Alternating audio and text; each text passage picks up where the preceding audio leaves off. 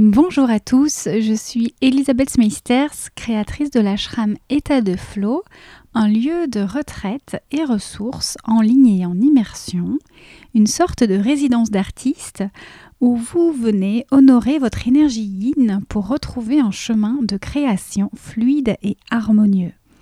Seul ou avec des invités, je vous partage ici des conversations inspirantes, des clés et des pistes de réflexion pour vivre votre art avec confiance et sérénité.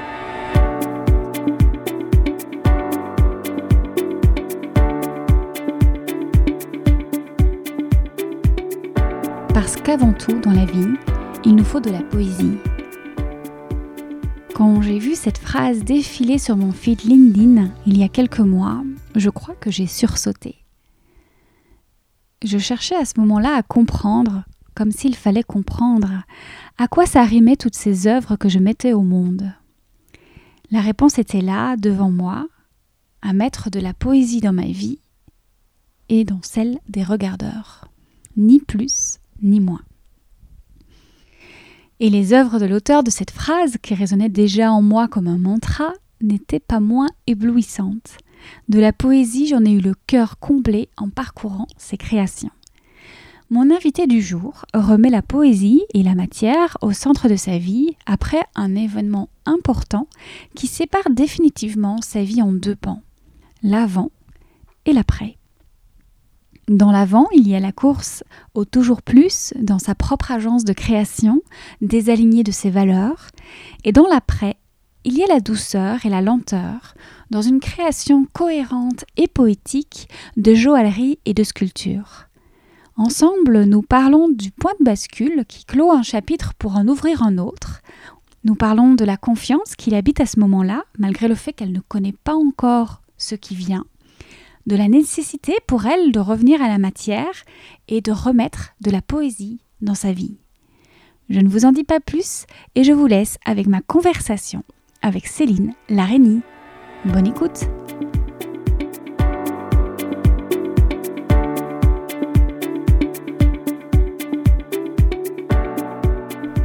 Bonjour Céline. Bonjour Elisabeth. Nouvel épisode Merci d'être venu jusqu'à moi. Tu es designer de bijoux artisanaux. Tu fais tout à la main. C'est magnifique d'ailleurs. Merci. Plus largement des œuvres, sculptures, tableaux. On en reparlera. Ça n'a pas toujours été le cas. Tu as fait d'abord une formation de designer en mobilier et puis art appliqué. Tu es devenu graphiste, tu as, monté ta propre agence de création, plutôt dans le secteur de la cosmétique. Mhm. Et il y a quelques années de cela, une accumulation d'événements et de ressentis te fait changer de secteur avec une volonté, je crois, de revenir à la matière. Et là, c'est le bijou, le métal qui arrive à toi. Est-ce que tu peux nous raconter peut-être le point de bascule, l'avant, l'après, qui tu étais, qui tu es, ce que tu as envie d'ailleurs? Alors le point de bascule, c'est arrivé euh, au fur et à mesure. J'étais, euh, très à l'aise dans, ce que je faisais. J'étais euh, directrice de création euh, avec une, belle équipe, avec des, beaux projets. j'étais voilà, à l'aise dans, mes baskets et j'ai donné naissance à ma première fille, deux, trois ans après les débuts de, mon agence. Et j'ai des, des, premières questions interrogations qui, euh, qui sont arrivées avec, avec, sa naissance.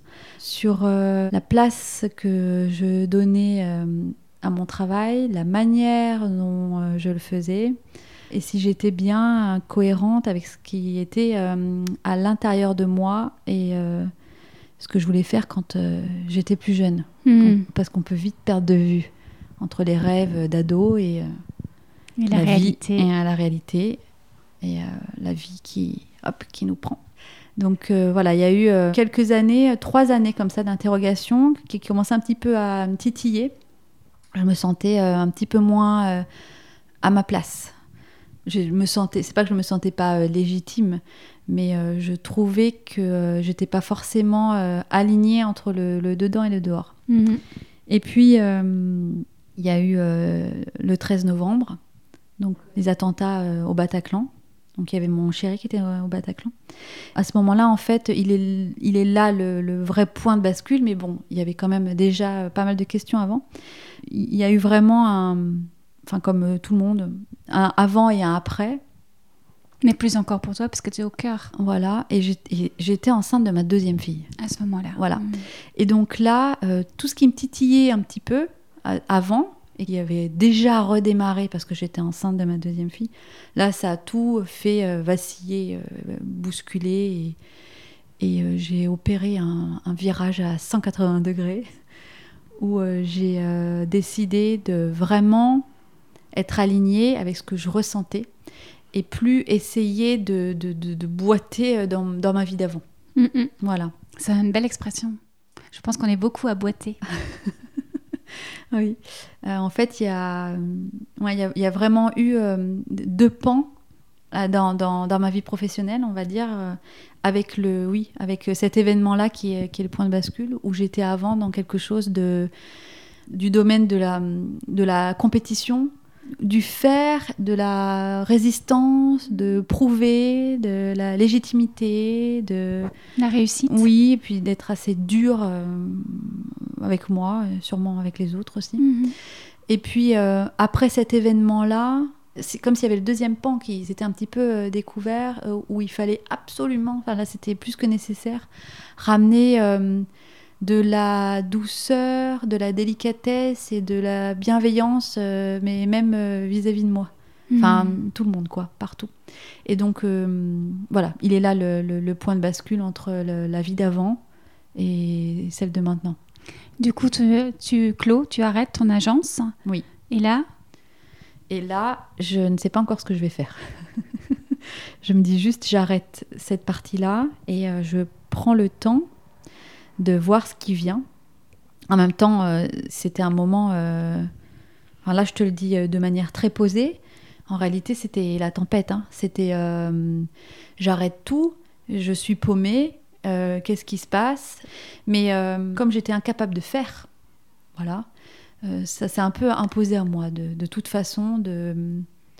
Le modèle d'avant ne fonctionne plus? On ne connaît pas encore le suivant, mais on sait que c'est terminé. On sait que c'est terminé on attend et bizarrement, euh, on a quand même confiance dans ce qui arrive. C'est mhm. assez étrange parce qu'on ne sait pas ce qui vient, mais euh, comme ça ne peut plus être le modèle d'avant, c'est forcément qu'il y en a un qui se prépare, même si on ne connaît pas encore tout, le cheminement euh, à faire. Mhm. Du coup, tu te formes? Du coup, je me forme, oui, je prends des cours aux ateliers de la mairie de Paris, des cours de bijoux, bijouterie mais très peu. je m'arrête très vite en fait. Je, suis pressée. J'étais encore un petit peu dans, dans la course d'avant. Donc euh, je, prends quelques cours, je comprends les bases, et puis euh, il faut tout de suite que je fasse. Donc je, trouve un atelier et euh, je m'attaque à la matière et je scie, je martèle, je soude, je rate. Je suis dans la matière et j'y mets tout ce, que, tout ce que je peux.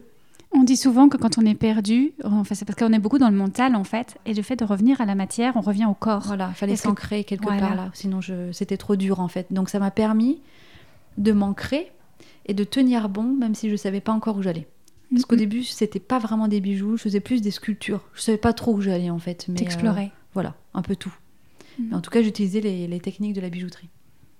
Mais voilà, c'était vraiment euh, m'ancrer dans la matière pour pas partir, euh, pour pas partir en vrille, hein, parce que c'était vraiment euh, compliqué.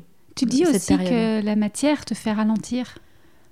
Oui, bah, de toute façon, on n'a pas le choix, on peut pas aller plus vite qu'elle. C'est pas un combat en fait, hein, il faut arriver à la comprendre pour arriver à la travailler et même si on veut aller plus vite que la musique, ça marche pas. Donc si on fait qu'on ne comprend pas la matière, pas ce qu'on est en train de faire, mais vraiment la matière et comment elle réagit, on rate. Donc de toute façon, on nous rappelle à l'ordre et il faut recommencer. Donc euh, ça m'a aussi appris par rapport à ma vie d'avant à me dire que prendre son temps, c'était bénéfique. C'était bien. Ça voulait pas dire euh, que je suis lente.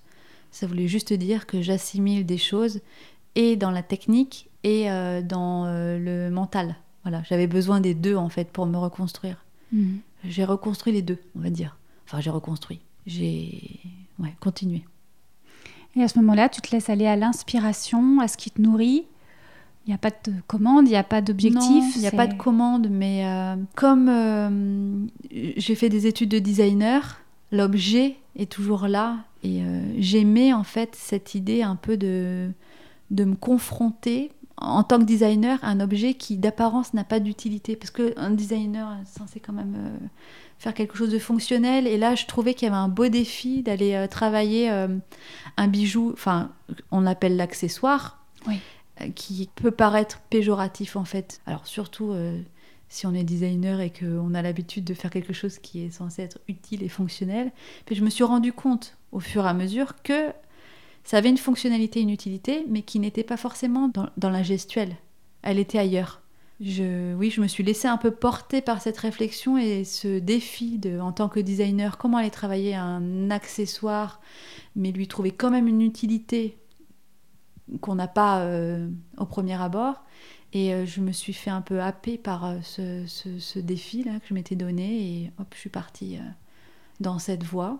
Je pense qu'il y a beaucoup d'artistes qui, qui se prennent encore pour les amateurs, qui n'osent pas euh, en faire une activité professionnelle ou la montrer, montrer ce qu'ils font, parce que justement, ce terme utilité apposé à l'art est quand même encore compliqué. Et il y a besoin de déculpabiliser peut-être et accueillir aussi que oui, l'art est utile, mais à des sphères différentes de ce qu'on imagine. en plus, en réalité, on le sait, on l'a appris, euh, bah, on a tous fait, enfin, quand on a fait des études d'art, on, l'a forcément appris que c'était utile, mais euh, même si on, au fond on sait que ça l'est, c'est plutôt sur la légitimité qu'il faut bosser un peu plus. Euh, sauf que après euh, les, événements que, que j'avais traversés, on n'est plus trop à se poser ce genre de questions de légitimité ou pas. On y va parce que on a besoin, on a besoin d'être bien. Hmm. On n'a plus besoin de se poser la question de est-ce que je suis légitime ou pas on, s'en fout un petit peu. Et créer te permet d'être bien. Oui, voilà. Du moment où on est beaucoup plus bienveillant avec soi-même, on se pose plus trop cette question. Hmm. Voilà. Le métal, c'est une évidence pour toi à ce moment-là? Alors, pas du tout. Ouais. Non, pas du tout. C'est une des matières que j'aimais le moins. Le bois, par exemple, c'est beau, c'est chaud, enfin, c'est chaleureux. Voilà. Le métal, moi, j'avais beaucoup d'a priori. C'est froid, c'est dur à travailler, c'est coupant. La limaille, enfin tout ça, c'est désagréable.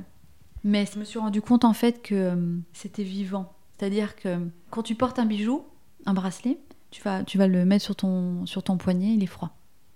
Donc tu peux avoir ce côté un petit peu désagréable de, corps étranger. Là.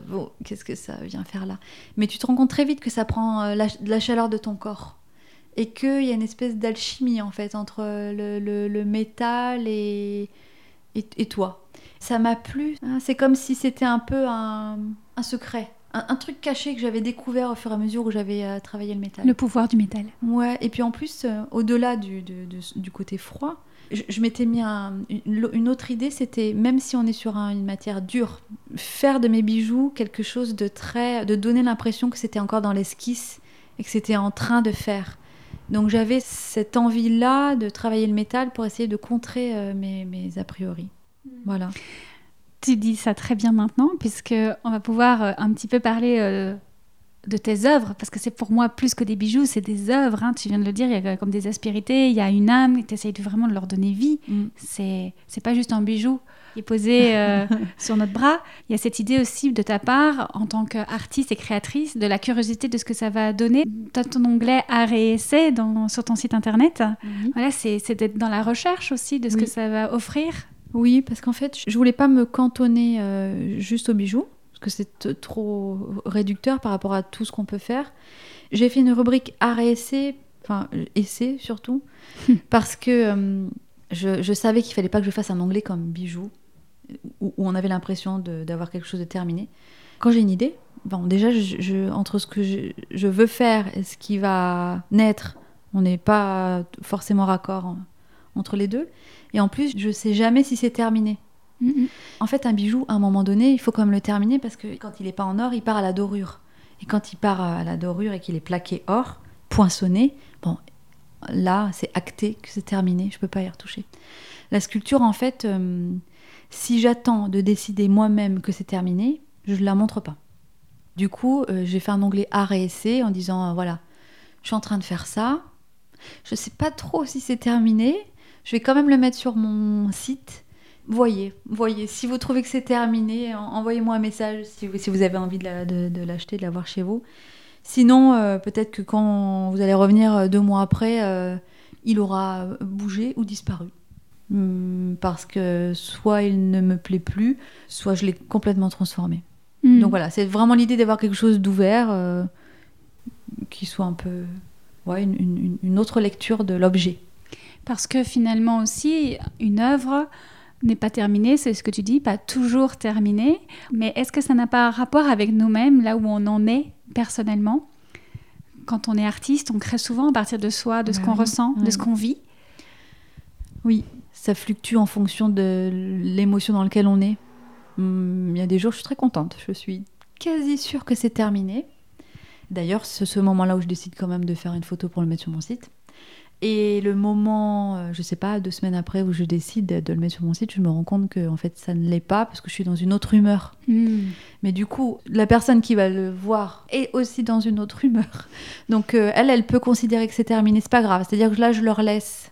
À partir du moment où c'est dans la matière, ça ne m'appartient plus, quoi qu'il arrive. Il y a que ce qui est dans, dans, dans- l'esprit, ce qu'il imagine, qui va vraiment m'appartenir.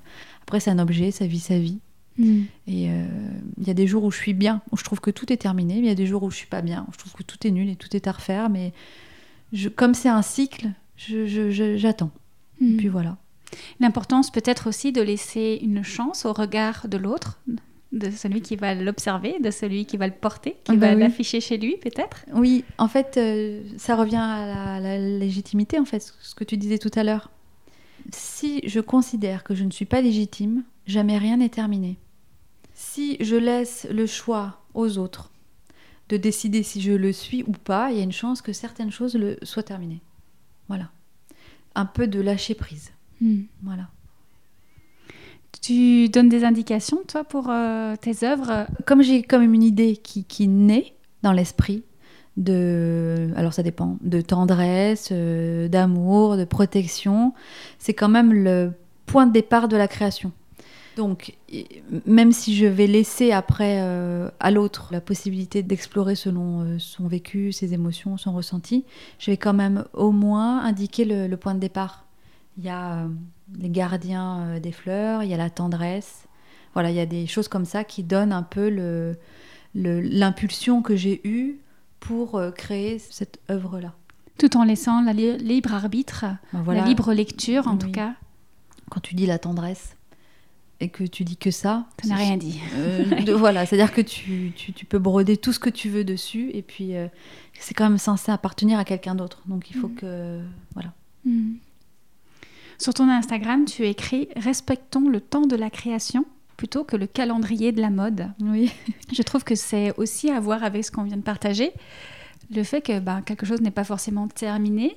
On parlait de ralentir tout à l'heure, de pas forcément essayer de faire quelque chose qu'on attend de toi. Oui, et puis c'est aussi un petit clin d'œil à, à ma vie d'avant.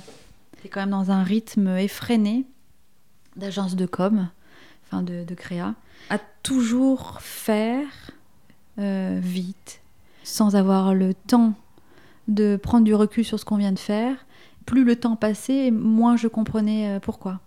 Donc vraiment, pour pas oublier ça, parce qu'on se fait vite rattraper, hein, c'était vraiment le, le- une phrase qu'il fallait que je, ouais, voilà, que je me note euh, sur mon Instagram pour que vraiment, euh, même parce que moi ça m'arrive hein, de, de, de de vouloir tout faire à fond euh, toujours, mais hop, ça me, ça me remet une petite, une petite tapette quoi, pour revenir dans le droit chemin, voilà. Tu as senti que le fait de ralentir, justement, d'aller sur ce côté slow, t'a apporté une créativité différente Ou un regard dans la créativité? Peut-être aussi dans ton plaisir à créer j'ai quand même toujours eu de plaisir à créer, même quand c'était vite. Il y a ce côté désagréable parce que t'as pas le temps de, savourer ce que tu es en train de faire. Mais j'aime créer, quoi qu'il arrive. Ce que ça a changé, c'est que comme j'ai du temps, c'est bien aligné avec ce que je ressens. Mais le plaisir euh, il, a quand même toujours été là le plaisir. C'est ce qui te manquait d'ailleurs dans ce premier pan dont tu nous as parlé tout à l'heure. C'était d'être alignée, cohérente, de vérifier que ça l'était toujours. Oui. D'ailleurs, euh, tu vois, je, par exemple, j'ai une commande d'un bracelet en or pour une personne qui va m'expliquer euh, ce que signifie ce bracelet pour elle, par exemple. Quand je suis en train de travailler, si jamais euh, mon esprit divague et que je pense à un truc pas cool ou je sais pas, un truc qui m'énerve, j'arrête parce que j'ai pas à envoyer ça, enfin tu vois, en énergie dans ce que je suis en train de faire. Et ça maintenant je peux le faire. J'ai le temps d'arrêter, je vais boire un petit thé, je me pose, je suis dans mon jardin là, et je me recentre. Et c'est surtout ça qui manquait. De la présence aussi à, ta création. Oui, et là c'est beaucoup plus facile d'être attentif à ce que tu penses pendant que tu fais et de veiller à ce que ce soit euh, correct. Et ça je pouvais pas avant. Hmm. parce que le temps manquait tout le temps. Voilà. Hmm. Ça t'a demandé aussi peut-être de savoir ce qui était correct pour toi, quelles étaient tes valeurs, qu'est-ce que tu avais envie d'insuffler. Oui. Et qu'est-ce que tu as envie d'insuffler justement avec tes bijoux ou avec tes œuvres, tes sculptures? Tu parles de valeurs aussi. Bah alors il y a forcément euh, un, respect de, de, la manière de faire, de, des matériaux que je vais utiliser, de, tu vois, un, respect, on va dire, euh, écologique qui est évident, enfin, qu'on ne peut pas passer à côté là, euh, de, travailler en petite série, à la commande, avec des matériaux. Euh, quand je travaille avec de l'or, c'est de l'or Fairmine, donc c'est des, c'est un or qui est extrait de manière éthique dans des mines où j'ai la certitude qu'il n'y a pas d'enfants qui ont travaillé, l'or est tracé, voilà. Donc il y a tous, tous ces valeurs-là qui sont obligatoires, voilà. Et puis il y a une, autre euh, aspiration qui est plus euh, émotionnelle. C'est l'idée un peu d'aller euh, parsemer, oui, envoyer un petit peu de, de, beauté, tu vois, comme les petits poussés. Mm. Mettre un petit peu de beauté là où je peux, là où les gens ont envie de piocher et faire en sorte que l'environnement soit plus beau, plus rayonnant à ma, à ma petite mesure. Mais voilà. Parce que finalement, avant tout, avant même les bijoux, c'est de la poésie que tu crées? Oui, oui, c'est vraiment, euh, c'est vraiment l'idée d'envoyer ça. Alors, il y a, y a, plein de manières, hein. le chant, la danse, euh, la peinture, mais moi, c'est de cette manière-là, oui, oui. Mettre de la poésie dans nos vies. Voilà, c'est ce qui est écrit sur la, la, première page de mon site. Et la, et la poésie sera au centre de la vie. Quand je note cette phrase-là sur mon site, je ne suis pas du tout en train de dire regardez, je suis en train de faire de la poésie. C'est vraiment euh, inciter les gens à euh, poser leur regard de cette manière-là. Alors euh, là sur mon site, mais partout après. C'est vraiment une incitation. Et c'est quoi la poésie du coup, selon toi? C'est tellement dur à définir comme ça en mots. C'est parce que la poésie c'est une émotion. Mhm. Donc euh, mettre euh, des mots euh, sur cette émotion-là, je ne sais même pas si je vais y arriver, mais c'est tout d'un coup ressentir un bien-être, quelque chose en fait qui va faire une pause dans ton quotidien. Où tout d'un coup ça va te, te nourrir et tu as l'impression pendant une minute d'être un peu hors du temps parce que tu viens de recevoir soit quelque chose de, doux, de beau, de lumineux. Voilà. on est sur quelque chose euh, de ce style-là. C'est pas facile de lire des poèmes. On parle souvent de poésie, de poèmes. Moi, je pense à quand on était enfant, on parlait de poésie comme d'un poème. Et finalement, il y a aussi cette idée de se laisser le temps d'apprécier, de ressentir, de se laisser toucher par que ce soit un mot, par la poésie, un, vers, mais euh, aussi les formes d'une œuvre, euh, d'une sculpture, euh, les reflets, ce que ça vient renvoyer comme image en soi finalement. Oui, mais il faut y être disposé. Mhm. Tout le boulot est là en fait. C'est-à-dire que je, je, propose quelque chose, mais il faut qu'en face, on soit euh, disposé à recevoir de cette manière-là. Et c'est pas facile. C'est un exercice de tous les jours. Mhm. D'ouvrir le cœur, l'esprit, les yeux, et d'être prêt à recevoir du beau pour être touché euh, vraiment. Ça me fait penser à l'épisode 56 avec Loubiana. Elle parle de gratitude, de l'idée de chaque jour noter ce qui a été bien, joli, beau, ce qui nous est arrivé et mm. qu'on a envie de garder dans une journée. Mais il y a aussi peut-être, donc, on met de l'intention sur qu'est-ce qui est beau, qu'est-ce qui est agréable pour moi aujourd'hui, qu'est-ce que je retiens? Il a fallu mettre une intention. On peut aussi poser l'intention de se dire, je vais observer la poésie tous les gestes, n'importe quel geste, en fait, n'importe quelle œuvre peut nous apporter euh, de la poésie, peut-être une conversation, peut-être ce moment, c'est aussi l'histoire d'un moment. Oui, de la gratitude sans qu'il y ait de la béatitude. Voilà, c'est qu'en fait, c'est pas parce qu'on va ouvrir, je vais dire le regard, mais bon, le cœur plutôt, à recevoir de la beauté que tout d'un coup on devient complètement euh, niais. Tu mhm. vois, c'est vraiment euh, cette dualité, c'est-à-dire qu'on peut être très bien ancré, avoir les deux pieds sur terre, et en même temps accueillir ce qui est euh, déjà là. Mhm. Et se laisser nourrir de ça, grandir, toucher. Et on peut aussi, euh, après, nourrir les autres. Mhm. C'est les deux. On en vient à une question qui me semble primordiale, c'est de savoir en quoi le beau et la poésie peuvent changer quelque chose dans nos vies. Bah, c'est comme l'art, hein, c'est. Oui. C'est euh, parce que bah, ça rend heureux en fait. C'est ça, ça, ça te nourrit. Pourquoi? Parce que tu peux lire le même événement de deux manières et autant choisir celle qui va te faire du bien. Hmm. Voilà. C'est aussi simple que ça en fait. C'est-à-dire que tu peux euh, décider que tu es euh, dans les bouchons en voiture, que c'est la galère et que tu es en retard. Et tu peux être dans les mêmes bouchons et voir, euh, je sais pas moi, le, reflet du soleil dans une vitre. Euh, le coucher de soleil, même. coucher, voilà, une maman qui rit avec son enfant qui traverse la, la, rue. C'est la même vie, c'est le même événement, mais tu choisis ta réalité. Voilà. Ça sert à ça un peu pour moi. Le... Ça m'a quand même bien, bien aidé euh, après le Bataclan. C'était la seule option. C'était la seule option pour continuer, tenir. et puis, ouais, faire que tout ça grandissent mhm. quand même. Au-delà des bijoux, comment est-ce que toi tu amènes la poésie dans ta vie? C'est plein de petits euh, détails euh, qui peuvent paraître insignifiants, mais qui vont amener euh, des sourires. Je, par exemple, j'ai des, je sais pas comment on appelle ça, des trucs pour faire les bulles là. voilà, il y a des machines à bulles là, dans lesquelles tu souffles, qui sont dans la voiture de, de, chaque côté à la portière de mes filles. Et en général, quand, quand, on est dans les bouchons, voilà, par exemple, on ouvre les fenêtres et on, elles font des bulles. C'est leur grand truc. Par exemple, ça, c'est ramener euh, de la poésie euh, dans la vie euh, de tout le monde. C'est rigolo, hein, ça marche plutôt bien. Hein, les gens sourient.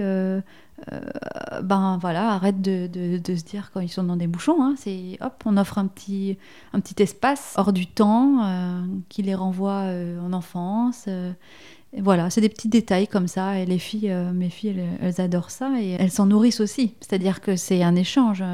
On envoie du petit bonheur, on en reçoit aussi. C'est voilà. Du coup, on pourrait parler de l'état de flow. Tu parles d'être hors du temps. Ouais, c'est ça. Oui, oui. Est-ce que la poésie amène à l'état de flow Est-ce qu'elles euh, elles ont un lien? Elle y contribue, oui. Ouais, ouais, c'est comme une passerelle un peu la poésie vers le flow. Si tu l'accueilles, hop, tu, tu, tu, y vas euh, tranquillement. Voilà, donc elle, elle permet ça. Ce serait quoi du coup, toi, Céline, ta définition de l'état de flow? Cette question, elle est dure parce que chaque jour, je peux te faire une réponse différente, mhm. déjà. Évidemment. Donc, aujourd'hui, si je réponds à cette question, euh, pour moi, l'état de flow, c'est quand je, je, pars de mon esprit. Voilà, c'est ça. C'est-à-dire que je ne suis plus dans l'esprit. Je vais dire, je suis dans l'instant présent parce que je savoure tu vois, ça m'arrive souvent quand je fabrique, par exemple. Je savoure le moment où je fais, et je suis plus du tout dans l'esprit. Je suis dans autre chose, dans... je suis en harmonie avec tout. Voilà, aujourd'hui, ce serait ça ma définition. Tu ressens des choses euh, agréables, confortables. Ouais, ouais, ouais. On n'a pas envie d'être ailleurs, on a besoin de rien, on, se suffit. Ouais, voilà, c'est ça. On se nourrit de ce qui est. On, se nourrit de ce qui est et c'est bizarre. C'est-à-dire qu'on on, est hors de soi et en même temps très ancré. Mhm. Voilà, une espèce de, de, choses comme ça. On parlait tout à l'heure de l'évolution de nos œuvres euh, en temps réel, éventuellement. Est-ce que tu recherches cette harmonie dont tu viens de parler dans tes œuvres? Est-ce que c'est ainsi que tu peux déterminer qu'une œuvre est terminée ou pas, en fonction de ce que tu ressens en l'observant? Oui, bah, c'est souvent, tous, je crois, quand on se sent bien, c'est que ça nous renvoie quelque chose de correct. C'est pour ça que je te dis, elle va être terminée parce que je suis en harmonie avec elle ou bien elle est en harmonie avec moi, je ne sais pas. Enfin, on est tous les deux euh, raccords. Quand tu n'es pas en harmonie. Bah voilà, mais maintenant je m'inquiète plus. C'est-à-dire que des fois, quand je suis plus en harmonie, je me dis pas forcément que l'œuvre n'est pas terminée. Je me dis que c'est peut-être moi qui dois faire un tour et repasser plus tard. C'est peut-être aussi pour ça que certaines œuvres vont, vont toucher certaines personnes et pas d'autres. Oui. Parce qu'elles font écho Oui. ou pas. Et puis des fois, c'est la nature qui décide, tu vois, que l'harmonie n'est pas là. Oh, des fois, c'est même pas moi. Mm. C'est-à-dire que j'avais fait un tableau avec euh, une feuille en métal et une pensée violette, une fleur séchée, où je travaillais justement sur le rapport entre euh, l'éternel et euh, l'éphémère, voilà. Et en fait, c'était, je trouvais ça joli, c'était violet, pastel et doré. Sauf qu'en fait, cette fleur-là ne le permet pas, parce qu'elle elle a passé de couleur. Euh, pourtant, celui-ci, je trouvais qu'il était fini, mais bon, non, en fait, non. Donc, en fait, tu vois, des fois, c'est pas moi qui décide. Il faut que j'utilise une autre technique si je veux garder cette, euh, cette couleur-là. Euh, donc, après, il faut aussi se laisser faire par la matière. C'est ce qu'on disait tout à l'heure. Il y a- le fer, enfin le fer, le métal, mais il y a aussi le pétale. Il y a, y a le métal, mais il y a aussi l'organique, en fait, qui est, qui est vivant, avec lequel je dois adapter. Donc, euh, c'est pas toujours moi qui décide. Mm. Voilà. Mm. La nature, d'ailleurs, on en parle. Ça fait partie de tes inspirations, je crois. C'est la principale euh, inspiration euh, qui est euh, pour moi sans limite. Mhm. Sans limite. Ça peut être de l'infini petit à l'infini grand. Tu trouveras toujours quelque chose à faire avec. Autant dans les matériaux que dans les messages?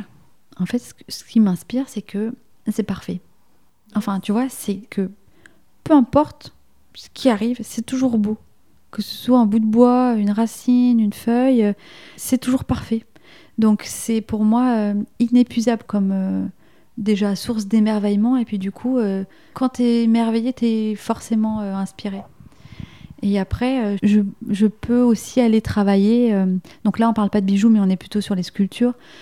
J'ai- J'aime bien prendre des choses qui peuvent paraître insignifiantes aux yeux de, de- de pas mal de gens, tu vois, un bout de bois euh, cassé, et venir euh, le, le sublimer et lui redonner un peu toute sa, toute sa noblesse et dire, euh, regardez, rien n'est insignifiant, ce bout d'écorce là qui était par terre, en fait, il est juste euh, beau.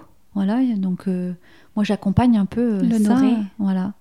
Ouais, c'est ça, l'honorer. Je le câline un peu, tu vois. Je mets des petits pansements dorés. Je lui dis non, non, mais toi aussi, tu vaux la peine d'être là. Mhm. Donc euh, voilà. Il y a quand même un, un pouvoir vibratoire dans tout ça qui est réel.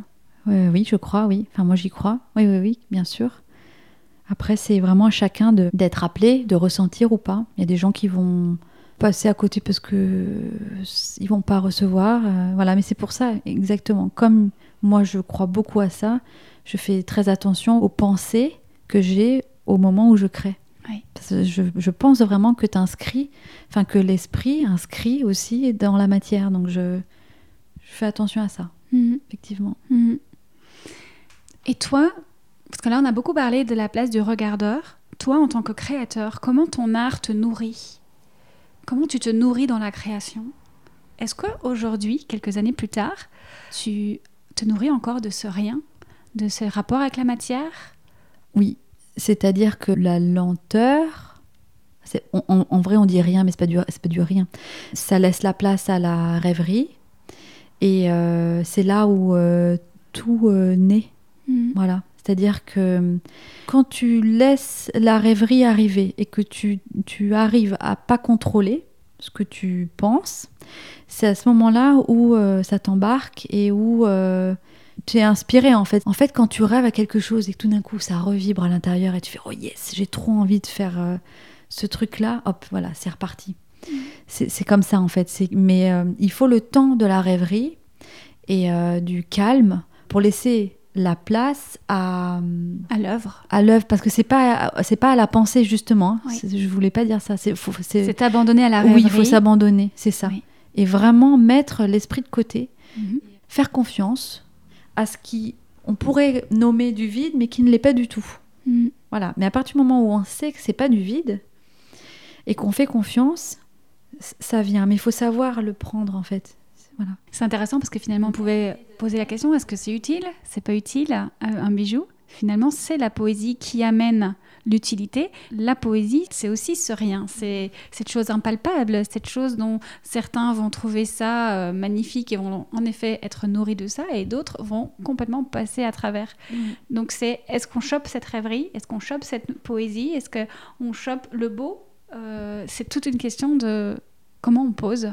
C'est toute une question de choix. Hein. De choix. Oui, c'est vraiment un choix. Hein. C'est-à-dire qu'à un moment donné, euh, tu décides que tu vas être heureux enfin je dis tu, je, enfin voilà, et euh, tu mets en place des, des, petites astuces pour euh, y arriver dans la vraie vie.